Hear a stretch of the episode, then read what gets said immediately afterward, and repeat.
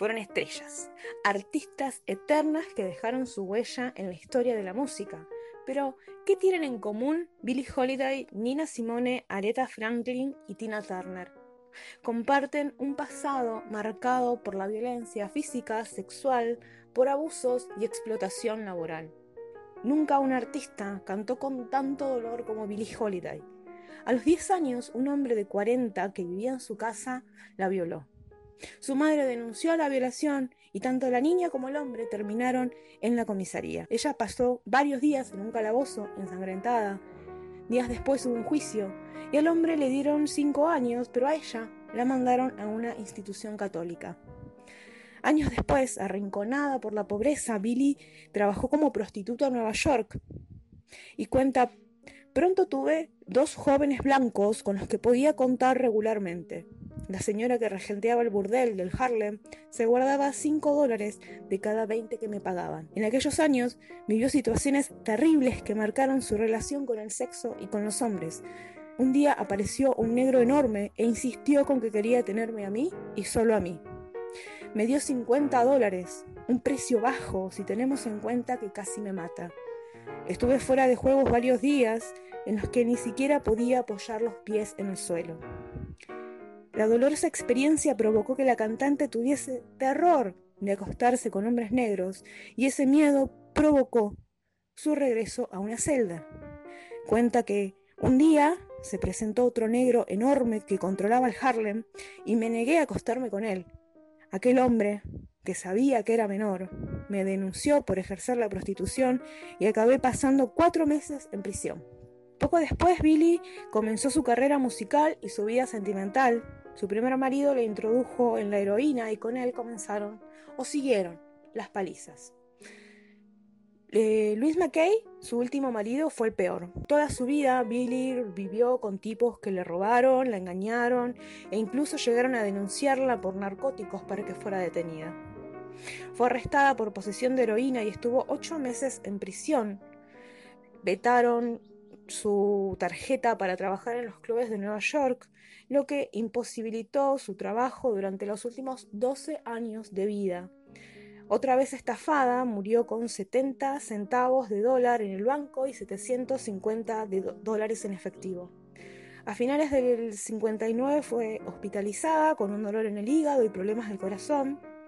Fue condenada a arresto domiciliario el 12 de julio por posesión de drogas y estuvo con custodia policial hasta su muerte por una cirrosis hepática. Billy, que nació en 1915, Murió el 17 de julio de 1959 a los 44 años. Las comparaciones musicales entre Billie Holiday y Nina Simone fueron constantes durante la carrera de la pianista. Sin embargo, Simone también conoció el infierno de la violencia de género. Nina se comprometió en el 61 con un policía del Harlem.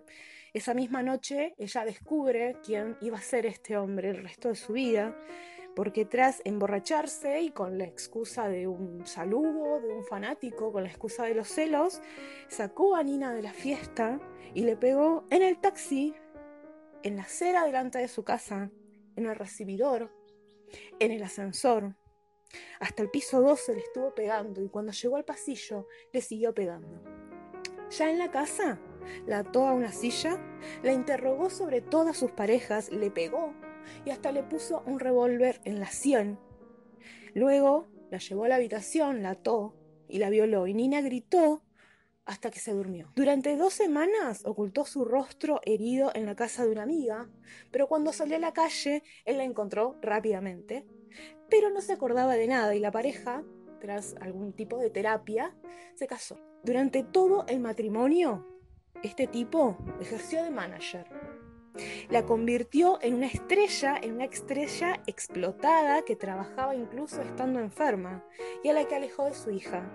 A Nina Simone también se le privó de la maternidad y, acabó convirtiéndose en una madre ausente. Cuando la cantante hizo las maletas tras años de golpes y escapó a Liberia, se fue sin nada, porque él tampoco le había pagado la hacienda. Nina, años después, fue diagnosticada con un trastorno bipolar y acabó arruinada y olvidada porque toda su fuerza durante toda su vida estuvo concentrada en escapar de este hombre.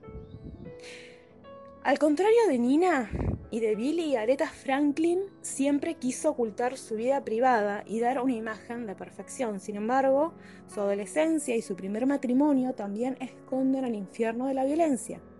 Aretha fue madre siendo niña, a los 15 años tenía dos hijos. Ella misma recordaba haber estado en la cama con Sam Cooke cuando tenía 12 años este tipo era amigo de su padre, reverendo Franklin, en cuyas iglesias, tal como contó en algún momento Ray Charles, se celebraban orgías salvajes en las que este tipo poco pudo proteger a su hija adolescente. Areta se casó a los 19 años con Ted White, que también se convirtió en su manager. Las noticias sobre las agresiones eh, no tardaron en llegar, incluso él reconoció haberla golpeado de años después y en la cima de la carrera de Areta, bueno, la pareja se divorció. La última historia que tenemos para contar es la de Anna Bullock, que conoció a Turner sobre el escenario. Fue a verlo cuando tenía 17 años. Ike era una gran estrella y la joven acabó atrapada en sus encantos. Se hicieron amigos, se unió a la banda y unos meses después estaba embarazada de su segundo hijo, el primero con Ike, que tenía varios hijos, varias ex mujeres y una media docena de amantes. Se casaron en Tijuana y esa noche el guitarrista llevó a la esposa a un espectáculo de sexo en vivo. Sin decir nada, la convirtió en Tina Turner. Cuando ella dijo que no le gustaba el nombre, se llevó el primer golpe. Ike se convirtió en su dueño. Como ahora estaban casados, ya no tenía que pagar por cantar, y el guitarrista tomó el control de todo. Y cuando algo no cuadraba, le pegaba. Todo empeoró cuando comenzó a consumir cocaína. Y Tina dice, de una manera perversa los moretones y las heridas serán su firma. Su forma de decir es mía y puedo hacer lo que quiera. Su vida se convirtió en un infierno de violaciones y amenazas. Ike metió en su casa a vivir a sus amantes y con una tuvo un hijo. El sexo con Ike parecía una violación, sobre todo cuando empezaba y terminaba con golpes. Usó tantas veces mi nariz de saco de boxeo que podía sentir la sangre bajar por mi garganta cuando cantaba. Un día Tina no aguantó más y salió corriendo en mitad de la noche con 36 centavos en el bolsillo y no miró atrás.